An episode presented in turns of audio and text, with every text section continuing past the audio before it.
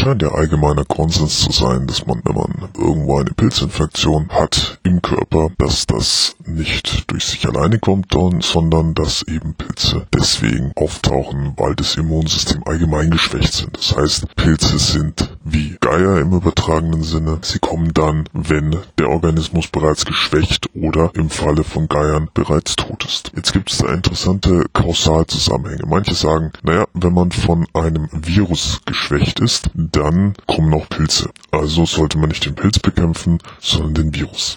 Und da gibt's verschiedensten Viren, natürlich an oberster Stelle diesen bekanntesten und dann auch noch weitere kleine, zum Beispiel Hepatitis oder auch Borreliose-Viren. Das heißt, es beginnt durch den Virus und dann kommt der Pilz. Aber könnte es nicht sein, dass Viren erst dadurch in den Körper gelangen können, beziehungsweise dort bleiben, wenn das Immunsystem geschwächt ist? Das heißt, dass auch Viren nur ein Zeichen eines geschwächten Immunsystems sind. Und das weiß man ja schon bei Herpes. Aber da sagt man ja, ja, bei Herpes gibt es den Ausbruch, wenn man geschwächt ist, aber das bleibt den gesamten Lebenszyklus im Körper. Das ist ja diese Annahme. Aber stellt sich auch die Frage, ob das überhaupt so stimmt. Ob es tatsächlich so ist, dass der Herpes simplex im Körper bleibt oder ob es so ist, dass je nachdem, wie man das Immunsystem unterstützen kann, auch dieser Virus entfernt wird durch den Körper selbst und mit Bakterien sowieso. Das heißt, es gibt da ja ganz viele Ansätze. Die einen sagen, ja, wir nutzen die Homöostase aus im Körper, das heißt also das Zusammenspiel der Organismen im Körper. In dem Fall kennt man halt drei, die Viren, Bakterien und Pilze und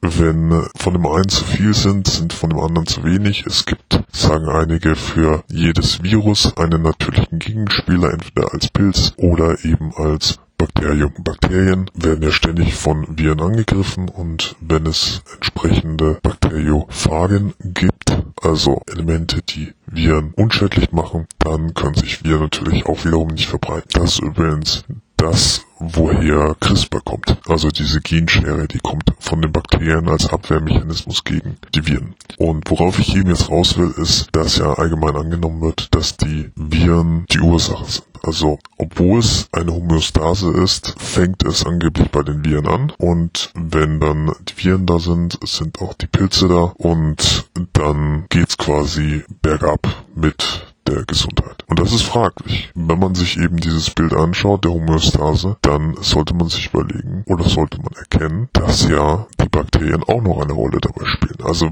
was, wie hängt das denn dann mit der Bakterien Vermehrung zusammen, wenn viele Viren da sind. Oder auch viele Pilze. Wie hängt das mit den Bakterien zusammen? Und andererseits, wie ist es dann, wenn Bakterien zugeführt werden? Zum Beispiel durch Probiotika. Wie sieht das dann mit dem Verhältnis aus? Wie wirken diese Bakterien auf die Viren beispielsweise? Denn es kann natürlich auch so sein, dass welche Viren noch immer, sei es Herpes, sei es andere, auch Bakterien angreifen, die sich dann wiederum dagegen wehren, was dann wiederum den Virus einschränkt. Oder auch Viren, die andere Viren infiltrieren. Das gibt es ja auch. Da gibt es ja so vieles, was da passiert. Und dann zu sagen, ja, ein Virus ist schuld daran, dass Menschen sterben, das ist schon ziemlich kurz gegriffen. Zum Beispiel auch bei Ebola. Da ist halt auch die Frage, warum können es manche Menschen überleben und andere nicht? Woran liegt das? Warum bricht das aus bei einigen und bei anderen nicht?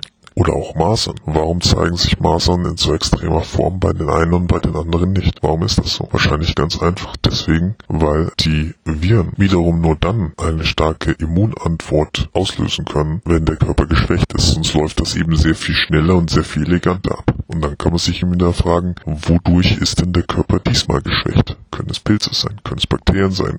Es was auch immer sein? Und da kommt man in ein ganz interessantes Gebiet, denn dann kann man sich fragen, ja, was gibt es denn noch, wenn man jetzt mal diese drei Organismen weglässt, sagen wir mal, Viren sind Organismen, dann ist eben fraglich, was da eigentlich noch übrig bleibt. Was macht das Immunsystem aus?